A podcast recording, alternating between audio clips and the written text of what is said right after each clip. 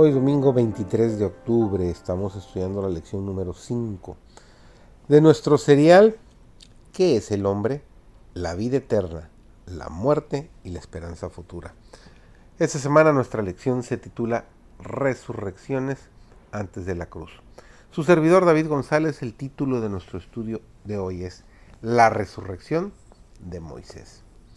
Una tumba en el desierto fue el fin de aquellos años de trabajo y congoja pesada. Estamos hablando de Moisés.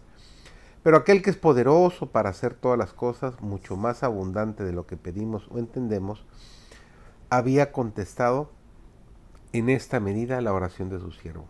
Moisés pasó bajo el dominio de la muerte, pero no permaneció en la tumba. Cristo mismo le devolvió la vida. Satanás el tentador había pretendido el cuerpo de Moisés por causa de su pecado. Pero Cristo el Salvador lo sacó del sepulcro, nos dice Judas 9. En el monte de la transfiguración, Moisés atestiguaba la victoria de Cristo sobre el pecado y la muerte. Representaba a aquellos que saldrán del sepulcro en la resurrección de los justos. Elías, que había sido trasladado al cielo sin ver la muerte representaba a aquellos que estarán viviendo en la tierra cuando venga Cristo por segunda vez.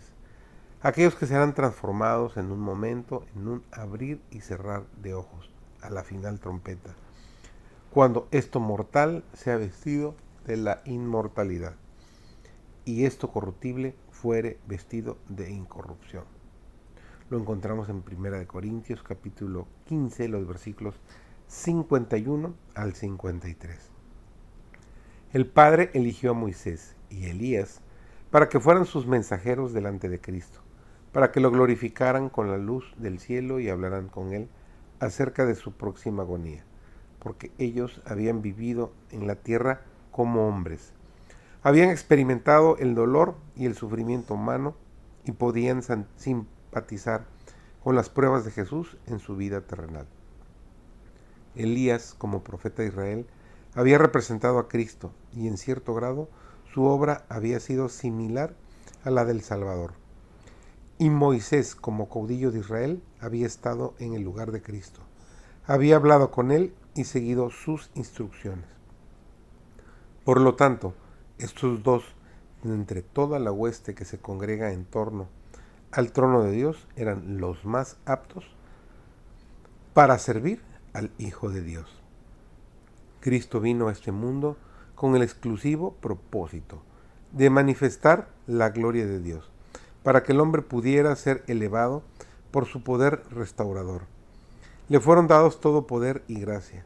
Su corazón era un manantial de agua viviente, una fuente inagotable, siempre lista para fluir en raudales ricos y claros hasta los que la rodeaban.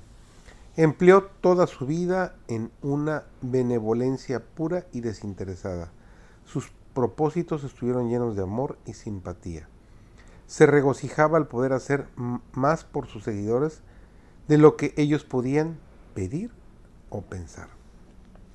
Su constante oración por ellos fue que fueran santificados por la verdad.